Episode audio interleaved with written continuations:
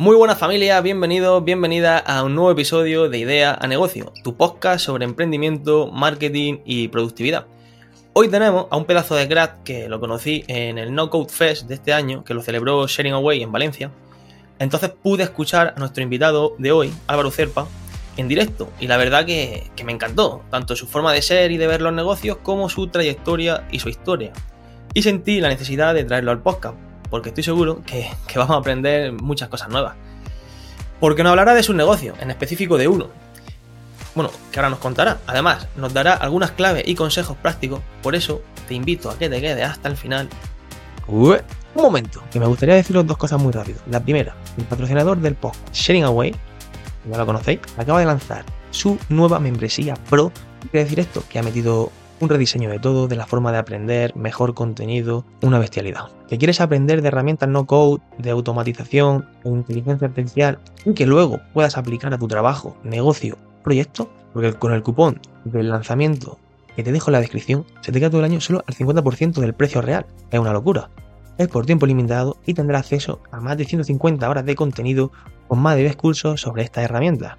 Dale una vuelta. Si lo estás pensando, este momento. Una última cosa, muchas de las personas que me ven no están suscritas. Si me estás escuchando, dale a seguir desde la plataforma en la que estés. Y si me estás viendo, dale a suscribir. ¿Por qué? Porque me fliparía seguir compartiendo este contenido de valor con vosotros. Quiero que te enteres de todo porque me encanta que aprendas, me encanta poder inspirarte. Si vienen cosas nuevas, esto cuesta mucho.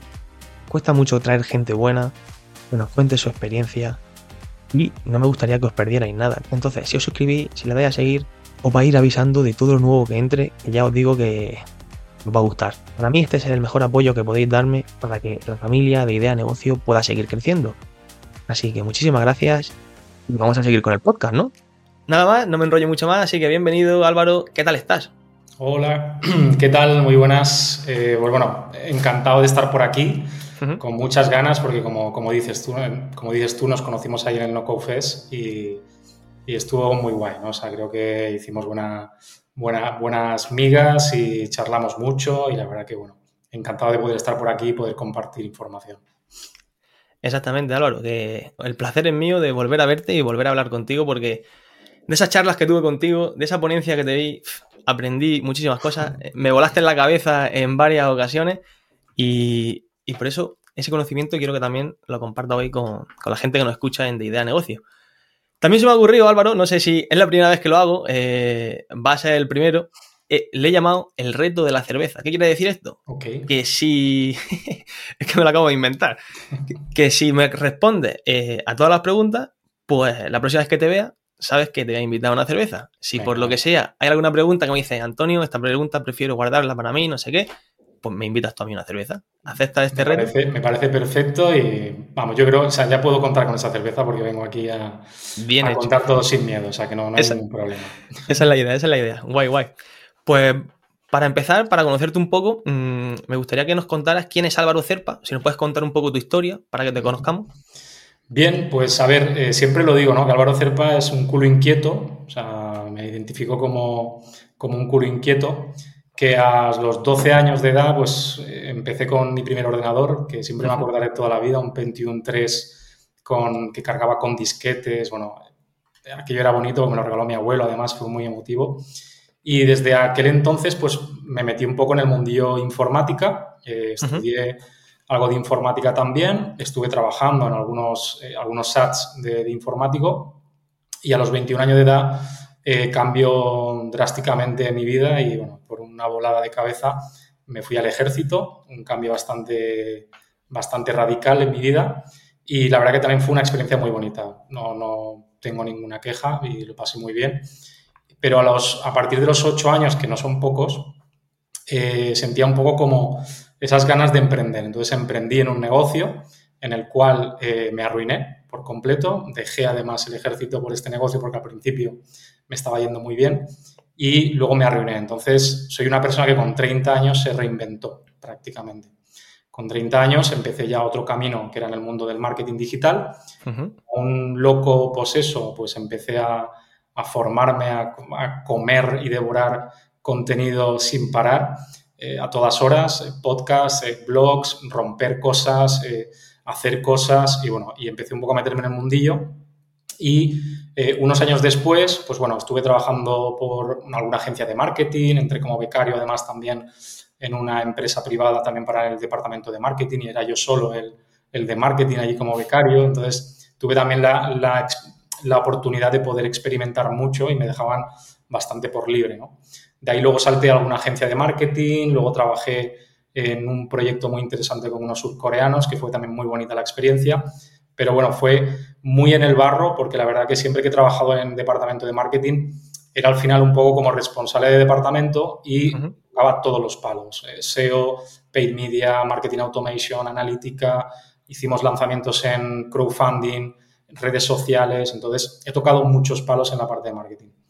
En el 2019, eh, por temas ya de la empresa, del proyecto este con los surcoreanos. Hay un problema ahí interno que, pues bueno, dejan de pagarnos y mi cuenta nuevamente viene para abajo. O sea, yo venía de levantar mi cuenta, de estarme arruinado con 70 céntimos en la cuenta bancaria, a empezar otra vez a sacar un poquito la cabeza y en el 2019 finales empieza a ir otra vez hacia abajo porque no nos estaban pagando, ¿no?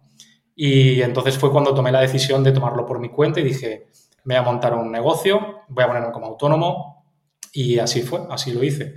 Monté la agencia de Double Growth como autónomo, aunque era yo solo en Double Growth, yo era el de, el de recursos humanos, yo era el comercial, yo era el que ejecutaba, yo lo era todo, pese a hacerme pasar incluso como, como de cara al cliente, como si hubiese alguien más, pero eh, al final yo creo que hay que salir para adelante y no, no vi otra forma.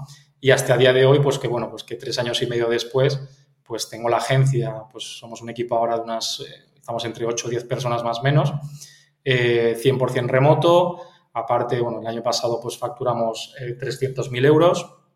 Y aparte pues tengo un par de negocios más también, como tú ya sabes, que también pues voy a ir diversificando en diferentes fuentes de ingresos, sobre todo en negocio digital, que es lo que me gusta hacer, desarrollar proyecto digital muy orientado a la parte de servicio. También tengo alguno que no está tan orientado a la parte de servicio, que es, más, es a nivel de producto, pero eh, rentables y escalando. O sea que muy contento hasta llegar hasta aquí.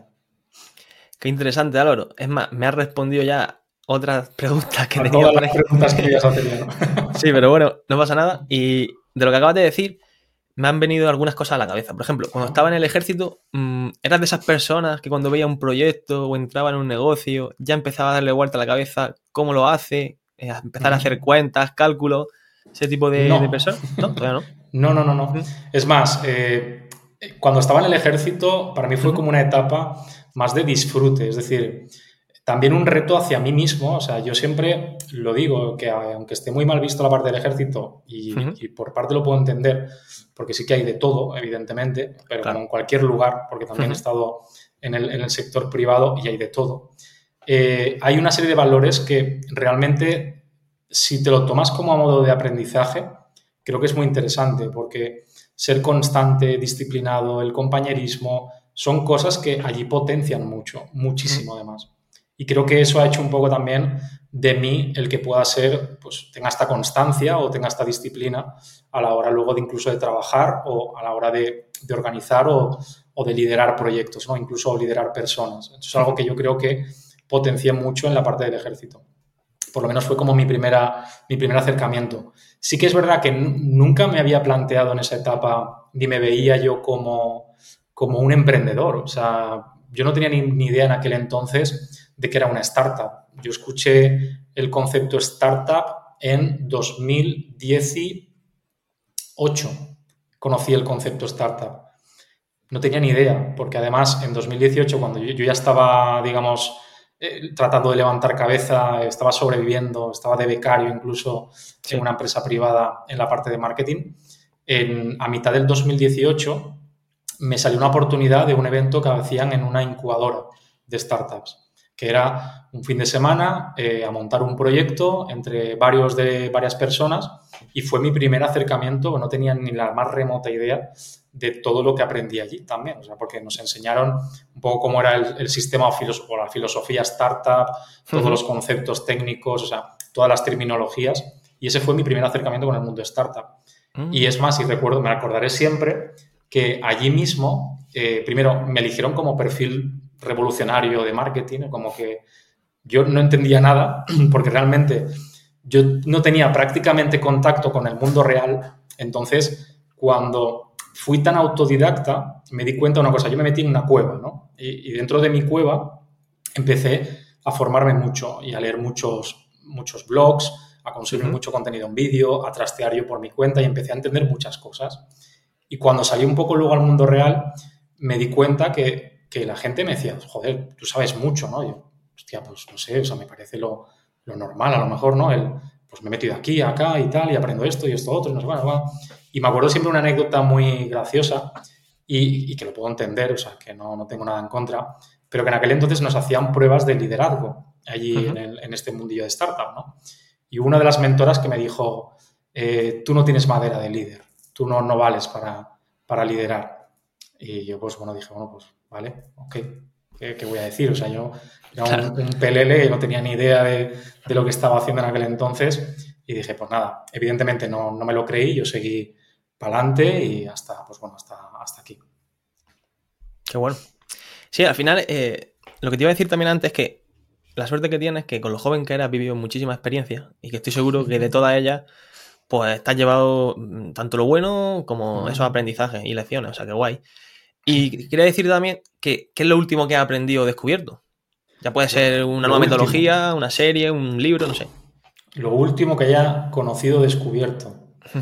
Pues a ver, lo último ahora estoy eh, metido bastante más con el tema de la IA a nivel de no code. Entonces son cosas que, he aprendido hace poquito, no mucho tiempo, pero que justamente conociendo lo que se está moviendo, y ya no hablamos de IA como, como ChatGPT, Stable Diffusion, Midjourney, que es un poco lo mainstream, ¿no? lo que está ahora mismo en tendencia y en boca de todos. ¿no? Hablo ya de inteligencias artificiales que te permiten hacer cosas que antes eran impensables. O sea, que antes parece que tenías que tener una carrera de ingeniería y ser un auténtico máquina para hacer este tipo de cosas. Te hablo, por ejemplo, de identificación facial, de lectura de información con, montando modelos de sistema de modelos de, aprendizaje automático, o sea, cositas un poquito más avanzadas que descubrí no hace mucho tiempo, no te digo lo último, te he hablado igual de unos meses atrás, pero descubrí que realmente sí que podías montar estos sistemas con no code.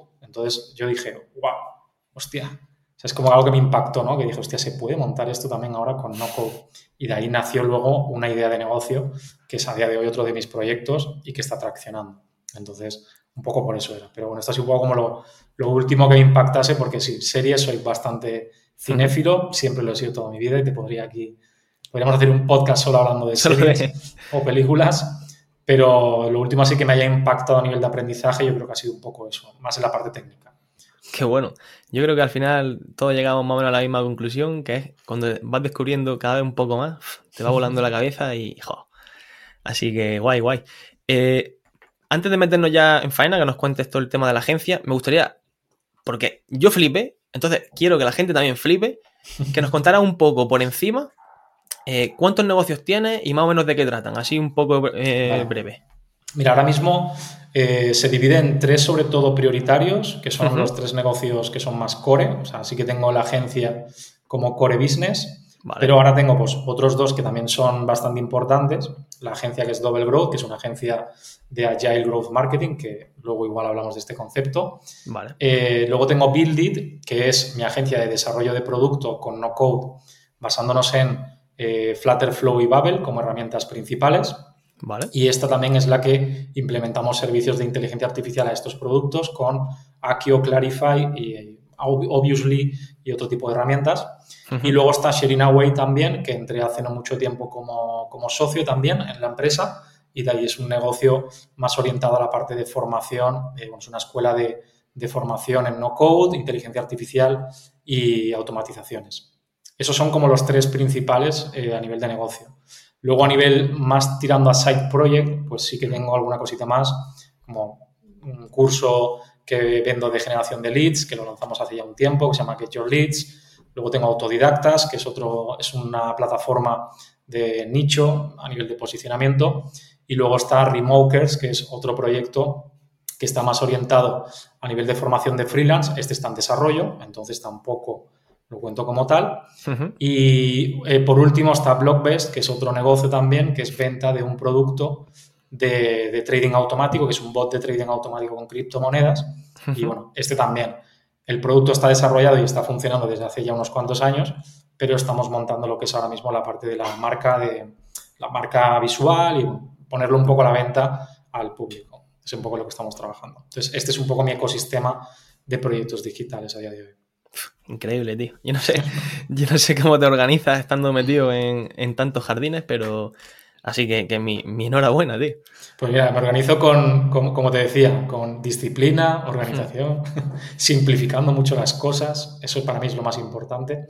Y, bueno, y ahora cuando hablemos del concepto Agile Growth Marketing, que parte un poco de eso, entenderemos más cosas de por qué eh, me puedo llegar a organizar para, para dirigir varios proyectos pues no nos vamos a demorar mucho más. Así que vamos a conocer tu negocio más principal, que es Double, Double Growth, una empresa de Agile Growth Marketing. Y para quien no sepas qué es todo esto, mm, ¿a, qué os dedicáis? Vale.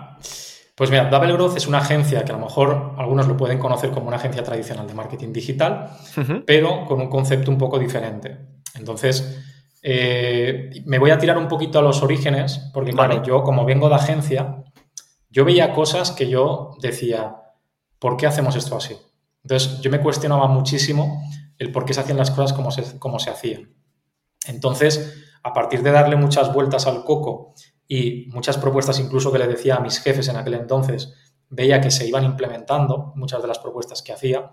Entonces, cuando yo me lo monté por mi cuenta, dije, bueno, realmente este mismo concepto es el que me tengo que trasladar porque veo que lo que estoy proponiendo funciona y luego se me ocurrió el concepto de llamarle Agile Growth Marketing. Conozco la metodología Agile, que al final son metodologías ágiles, conozco metodologías Scrum, conozco varios tipos de metodología, incluso luego eh, de, productividad, de productividad propia, que si el time blocking, que si, bueno, X, hay tropecientas mil, ¿no? Vale. Y luego conozco la parte del growth marketing, que por un lado está la parte del marketing digital y por otro lado, para mí está la parte del growth hacking. Entonces, uniendo un poco toda esta fusión y conociendo todas las metodologías que giraban en torno a todo esto, monté mi propio Frankenstein. Entonces, que es como yo le llamo. Por un lado, cogí las metodologías ágiles y las traté de hacer más simples, más fáciles. ¿Por qué? Porque me daba cuenta que implementaba a lo mejor un proceso de libro que decía el libro cómo se tenía que hacer y me encontraba con diferentes barreras. Ejemplo, una persona técnica le es mucho más fácil trabajar con procesos que una persona creativa. Entonces, si yo intentaba meterle ahí por embudo o por, a, la fuerza a la persona creativa esta metodología, veía que le costaba mucho. Incluso se llegaban a frustrar, que les generaba un poco de problemas. Y al final yo me estresaba también porque decía, joder, es que estoy intentando inculcar hacer algo que igual no es para este perfil, porque el perfil creativo es creativo no es técnico. Entonces, buscando un poco el equilibrio en todo esto, dije, ok, pues empecé a limpiar y depurar procesos y tratar de hacerlos pensando para mí lo que sería lo más fácil y sencillo para mí, sin complicarme la vida. Y dije, ¿cómo puedo montar un proceso de gestión para un equipo 100% remoto y que tanto perfil creativo como, como técnico estén, estén en una balanza, estén equilibrados. Pues eso es lo que monté. Entonces, a día de hoy, Double y realmente el resto de proyectos también, porque me funciona en Double y esto se ha extrapolado al resto de proyectos, así ha sido. Entonces, hay una cosa súper principal y es documentación. Todo tiene que estar muy bien documentado y muy bien procedimentado. Es más, tenemos un curso de formación no externo, sino interno, que cuando entra una persona a Double, se hace el curso y entiende la forma de trabajar. Y luego hay otro punto súper importante que es simplificar. Contra más simple sea todo, más fácil lo va a entender la gente. Porque tú a veces puedes pillar muy fácil, ¿no? Hay una frase que a mí me gusta mucho de ser flexible como un junco. Entonces, tú puedes ser muy flexible y te puedes adaptar rápidamente a un sistema e incorporarlo rápidamente a tu vida, pero eso no es, eso no es lo natural. Lo natural no es que todo el mundo tenga quizás la capacidad de adaptarse tan sencillo a cualquier proceso. Entonces, trato siempre de ponerme en el peor de los casos, alguien que le cueste mucho cambiar su forma de trabajar. Entonces, ahí me centré, me centré mucho en eso. Va muy de la mano, evidente también, evidentemente también, de que por un lado pienso en la parte del el empleado o colaborador y por otro lado pienso en la parte de cliente. Cómo al cliente le puedo también transmitir la transparencia y que vea que hay un control mayoritario a nivel de, proyecto. Entonces, juntando esto y que podríamos aquí hablar muchísimas más horas del el stack tecnológico que utilizo, hmm. cómo organizo el stack tecnológico, todo, ¿vale? Podríamos perfectamente hablar de todo esto mucho tiempo porque es bastante grande, porque luego lo, implemento, esto es como anécdota graciosa, lo implementé en Sharing Away y Pablo me dice, joder, macho, es que desde en el primer mes ya he visto organización y todo empieza a funcionar como tiene que funcionar, ¿no? Y digo, me ha costado solo un mes, pero hasta yo llegar a este punto realmente me he pegado muchas hostias y muchos cambios de stack y a ver cómo monto esto y a ver cómo me funciona esto otro, hasta que encontré una forma que me funciona. Que no es perfecta porque nada es perfecto y todo es mejorable, pero me funciona.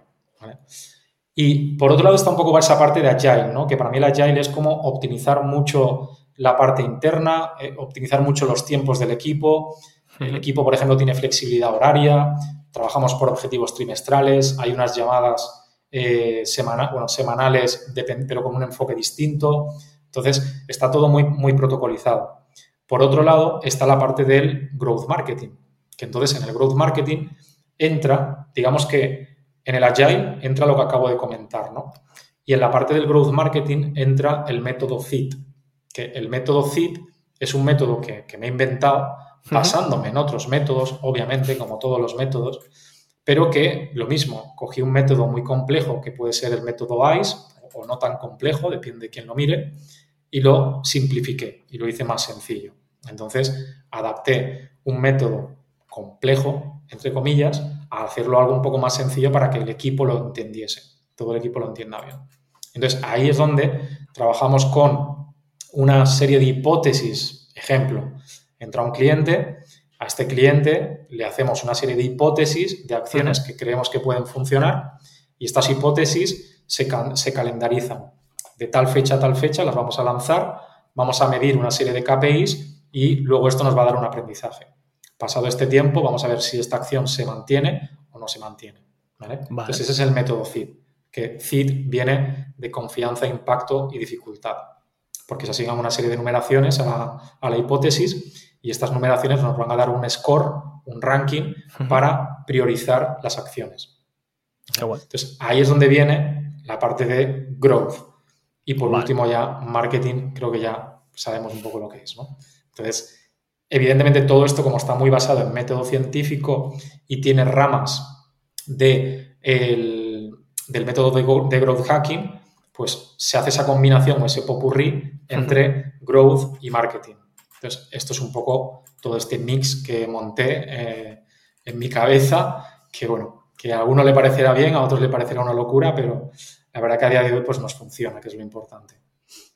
Qué bien. Entonces, mm, para que nos quede claro, o sea, el concepto Agile Growth Marketing no ha quedado claro.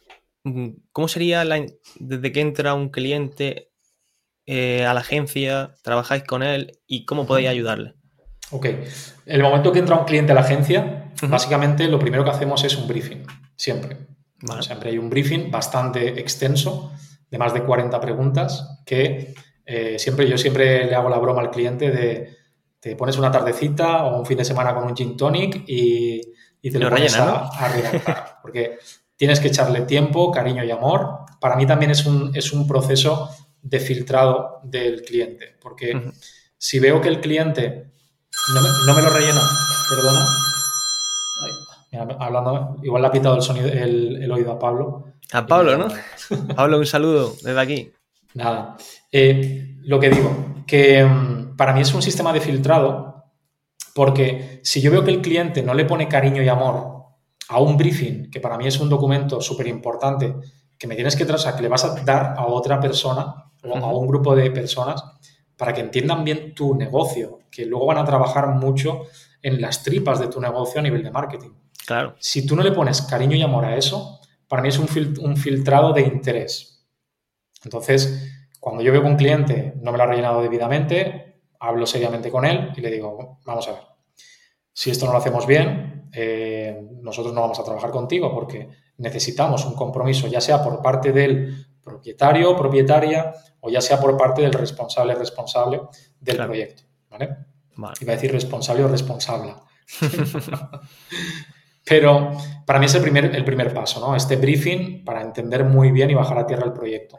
Cuando yo analizo este briefing o mi equipo analiza este briefing, lo que hacemos es una propuesta, propuesta económica, porque suelen ser propuestas bastante ad hoc, ¿vale? Un poco personalizadas porque tratamos de identificar realmente lo que puede funcionar, o lo que creemos que puede llegar a funcionar. Porque si alguien en el marketing te dice que tiene la fórmula mágica, huye, eh, no existe. Eh, la fórmula mágica es experimenta, prueba y aprende de ello.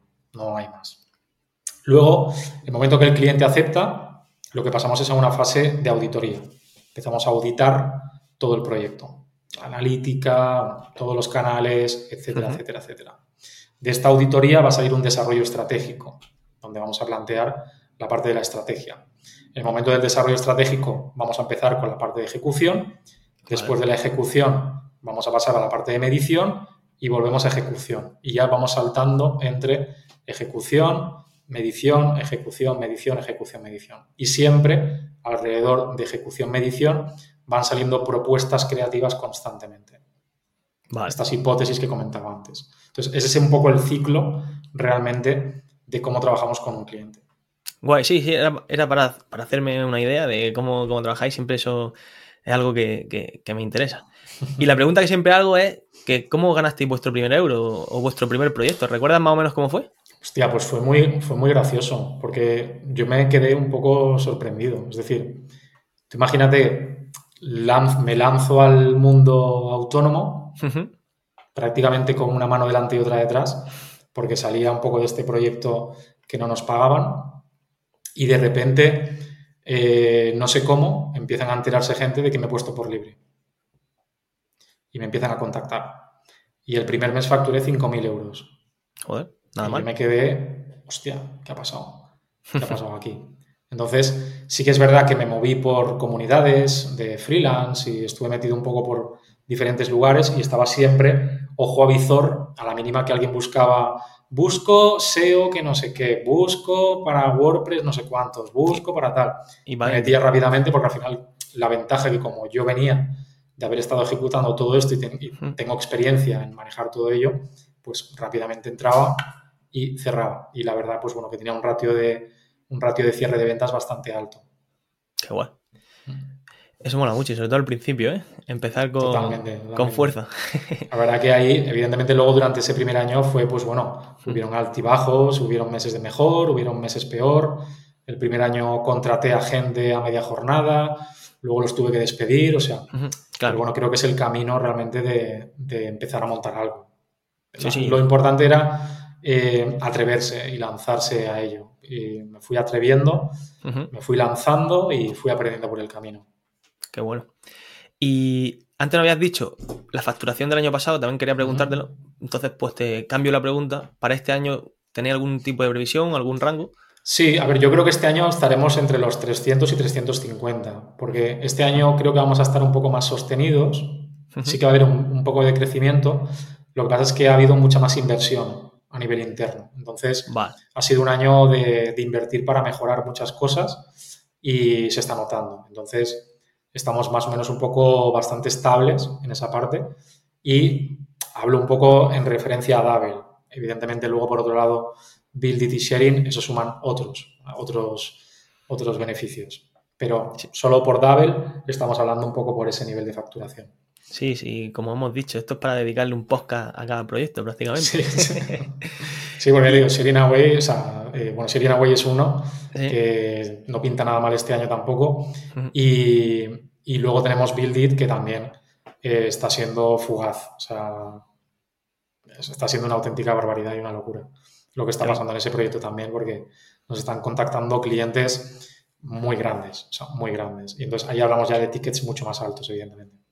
Qué bien, qué bien. Enhorabuena y ojalá puedas ir viniendo al podcast más a menudo y nos vayas contando las novedades. Yo cuando me invites, y si luego además me, invitas a la cerveza, yo cuando quieras. Eh, primero tienes que. No, seguro, seguro que la gana. Eh, ahora que estoy también metiéndome en el mundo del no-code poco a poco, formándome en Sharing Away, todo hay que decirlo. Eh, ¿Qué herramientas no-code utilizas tú en tu día a día? Así las que más caña le des. A ver, aquí siempre viene la, pregunta porque depende de lo que le queramos llamar no-code, porque realmente un ClickUp, por ejemplo, es no-code, por ejemplo, ¿no?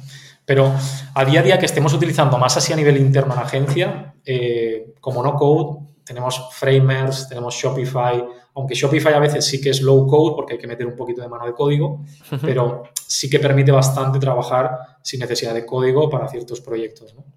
Tenemos Squarespace, tenemos eh, Wix, eh, plataformas de montaje de venta de productos digitales como System.io, ClickFunnels, eh, Kaya, Bipodia, Thinkific. Y podría seguir así con un montón de herramientas. ¿eh? O sea, Make, a nivel también de, herramienta de, automatizaciones, eh, Flutterflow, Babel, que es lo que usamos más en Buildit, Akio, Clarify, Obviously. Hay un stack bastante grande realmente de herramientas porque además son, yo creo mucho en el no-code. Entonces suelo estar muy, muy, muy metido. Muy, muy metido. Y supongo que, como tú has dicho antes, hay un trabajo previo, ¿no? De, ir seleccionando qué herramienta metes en el stack, con cuál empezáis a trabajar, etcétera, etcétera. O sea que ya, no solo, ya no solo hay una, previa, y esto justamente lo comentaba esta mañana, ¿no? En la otra entrevista que me han hecho, eh, que me decía, joder, yo decía, hay una de las cosas que dentro de Double, y yo miro mucho también, porque en una agencia de marketing el problema también mucho que hay es que para hacer marketing parece que tenemos que gastar muchísimo dinero a nivel de herramientas, ¿no? Pero sí y no. ¿Por qué? Porque depende lo cómodo que tú quieras ser. A lo mejor tú dices, quiero esta herramienta porque es la que usa todo el mundo y a lo mejor vas a pagar 200 o 300 euros al mes. Pero hay oportunidades por ahí, como AppSumo, que yo creo que la conocemos mucha gente, que de vez en cuando salen perlitas. salen perlitas que te puedes encontrar herramientas que suplen perfectamente a este tipo de herramientas y estamos hablando de comprar a lo mejor o de invertir una herramienta lifetime que a lo mejor por 250 eh, o 300 euros lo tienes comprado de por vida y te suple ya este tipo de herramientas. Entonces, una cosa que también he hecho mucho ha sido eso, optimizar los recursos internos, porque al final, contra más gastos metes, pues más complicado luego sacar rentabilidades sin embargo, si también vas viendo de vez en cuando te pasas por AppSumo o por Product Hunt o herramientas de este tipo o plataformas de este tipo, pues puedes sacar cositas muy interesantes para poder cambiar. Entonces, esto es algo también en lo que he trabajado mucho. Muy bien. Y también me gustaría preguntarte, porque cuando vi tu ponencia, me flipó tu visión que tienes de los negocios, ¿no? También te escuché alguna vez hablar del concepto de micronegocio. Entonces, me gustaría que, nos hablaras un poco de eso y, cuál es tu visión eh, en el mundo de los negocios. Vale. Em, yo siempre lo digo, o sea, yo soy un empresario novato, eh, he logrado cosas y es muy interesante y sigo en el camino, pero yo no me considero un iluminado, ni me considero un Elon Musk, ni me considero un Bill Gates, ¿no? Esto lo dije muy claro en la ponencia que di también, ¿no? Y es verdad, yo creo que gente brillante en el mundo hay poca y no por ello, soy una persona muy humilde que trata de que no se le suba el ego a la cabeza tampoco y lo único que trato es hacer las cosas bien. Entonces, como yo no me considero brillante ni me considero un iluminado, pues yo creo que montar un negocio eh, multimillonario que factures millones, lo veo pues complejo. y no sé ni siquiera si estoy capacitado realmente para ello. Entonces, como pienso eso, digo, bueno, yo creo que a lo mejor si he logrado un negocio que factura 300.000, 350.000 anuales, igual a lo mejor si abro un poquito la veda, igual puedo hacer lo mismo y me puedo ir montando una pequeña flota de negocios. Esto entra en, controversia muchas veces con, con, otros emprendedores, porque lees mucho en los libros que lo peor que puedes hacer es diversificar y perder el foco. Pero yo siempre lo digo, depende cómo lo hagas.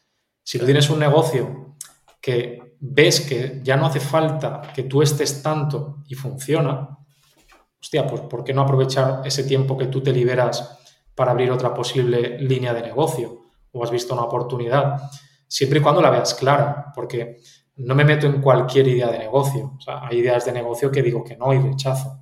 Sin embargo, entro en las que les veo un potencial.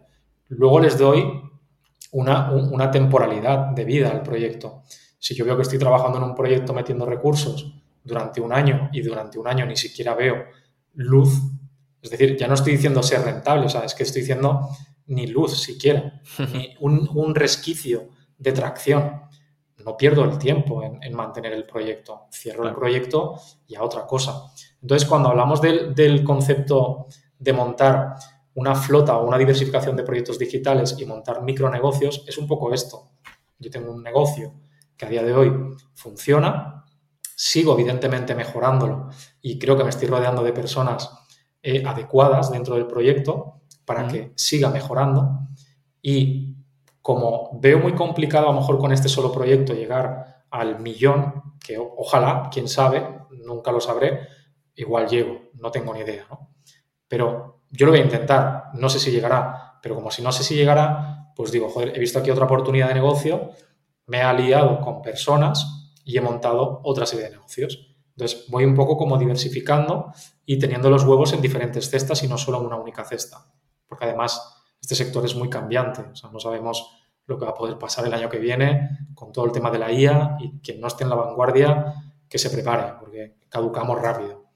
Y luego la parte del concepto de micronegocio, pues bueno, es justamente como te decía, ¿no? Yo tengo tres principales, que son tres que facturan ya unas cantidades importantes, y la parte de micronegocio son esos pequeños negocios que me pueden a lo mejor generar 200, 500, 800 euritos, o sea, que te dan como un pequeño sobresueldo, que ahí está, que son entradas extra que me permiten también, pues oye, pues pagar facturas o pagar cositas. Entonces, para mí es una buena diversificación de negocios digitales y bueno, y quién sabe si alguno de esos micronegocios de repente se convierte en un negocio, porque puede pasar eh, de nivel, ¿no? puede empezar pequeño, escalar y convertirse en una empresa y ya se le mete recursos a ese proyecto. Entonces, ese es un poco el concepto o mi visión empresarial a día de hoy. Sí, sí, me parece muy interesante, por eso quería que, que nos la contara. Y a la hora de abrir un nuevo negocio, con la experiencia que hoy ya tienes, mm, ¿cuáles son las cosas que a día de hoy tienes en cuenta? Para decir, entro, no entro. Pues mira, las cosas que suelo tener en cuenta, uno es que disfrute con ello. O sea, trato de no meterme en algo que no vaya a disfrutar. O sea, porque pueden haber muchas ideas y muchas propuestas, pero si veo que no voy a disfrutar con ello, pues no, no entro. Vale. Y punto dos, que le vea sentido en el mercado. O sea, que yo vea que no, era, no sea algo que esté muy saturado, que trate de cubrir una necesidad concreta o, o trate de cubrir un problema concreto. Entonces, eso es un poco en lo que me baso. Evidentemente, pues un poquito de research en mercado, ver si se está haciendo algo parecido o similar en mercados extranjeros y qué tal está aquí en habla hispana. Entonces, eso es un poco en lo que me baso, realmente. Tampoco le doy tantísimas vueltas, sino para mí, ya digo, para mí son dos claves esas. Es, uno, que vaya a disfrutar con ello. Dos, que le vea sentido porque vea que el mercado no está saturado y sobre todo que cubra un problema. Guay.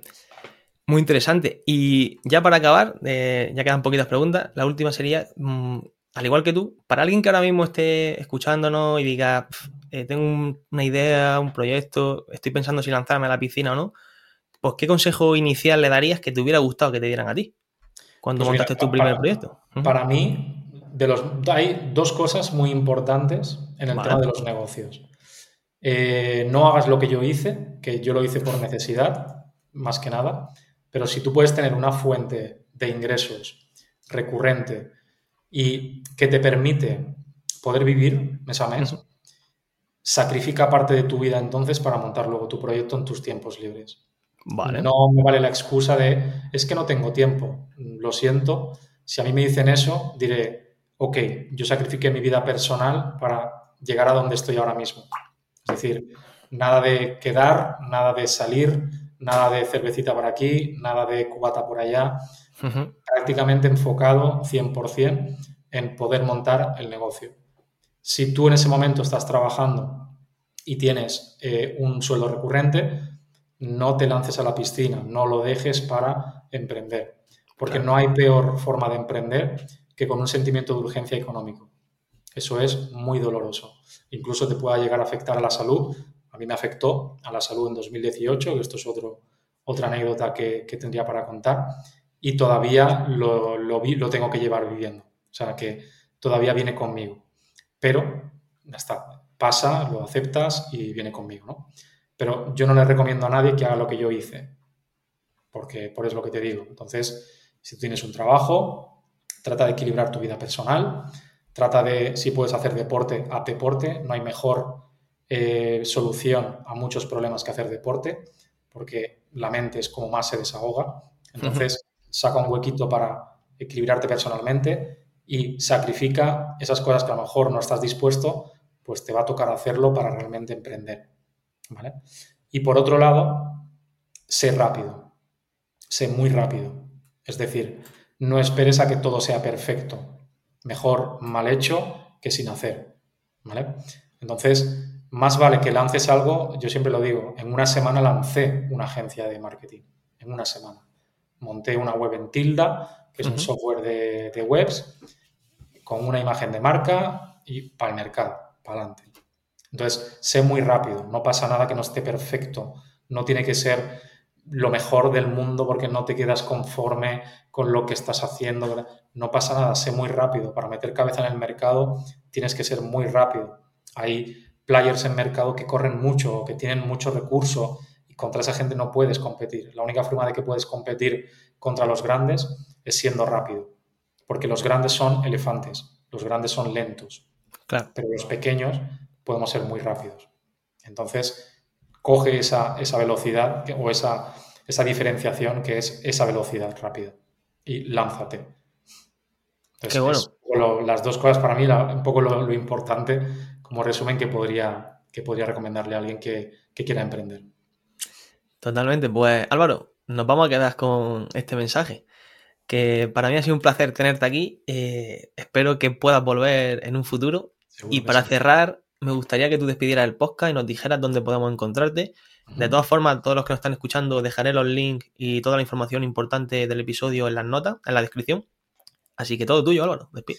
Pues nada, lo primero agradecer a todos los oyentes que han estado por aquí hasta el final, sobre todo, que, sé que vivimos en una sociedad demasiado rápida y queremos todo y no te lo pongas por dos, que no vas a atender bien todo. Disfruta, sácate un, un tiempecito y disfruta la escucha que gracias por estar ahí, por llegar hasta aquí, aquí al final, que es un placer siempre compartir y que me tenéis disponible tanto en LinkedIn como en Twitter, que son las dos redes sociales que, que suelo estar ahí más activo, en Álvaro Cerpa, Álvaro Cerpa barra baja en Twitter, me encontraréis en Twitter, ahí en Twitter y en LinkedIn Álvaro Cerpa. Eh, contesto, no, no soy Bill Gates, siempre lo digo, ni soy Elon Musk como para no contestar un mensaje y que cualquier cosa que os pueda ayudar, Mientras no me pidáis, vengáis a, venir, a pedir dinero, si, es algo de, inspiración o es algo de conocimiento, encantado de poder, de poder transmitirlo. Y, o para tomarnos una cervecita, por supuesto, cuando queráis. Así que un placer y gracias por estar aquí. Muy bien. Muchísimas gracias, Álvaro. A ti, Antonio. Y para los que nos estáis viendo, un fuerte abrazo. Nos vemos en el próximo. Chao. Chao, chao. Gracias.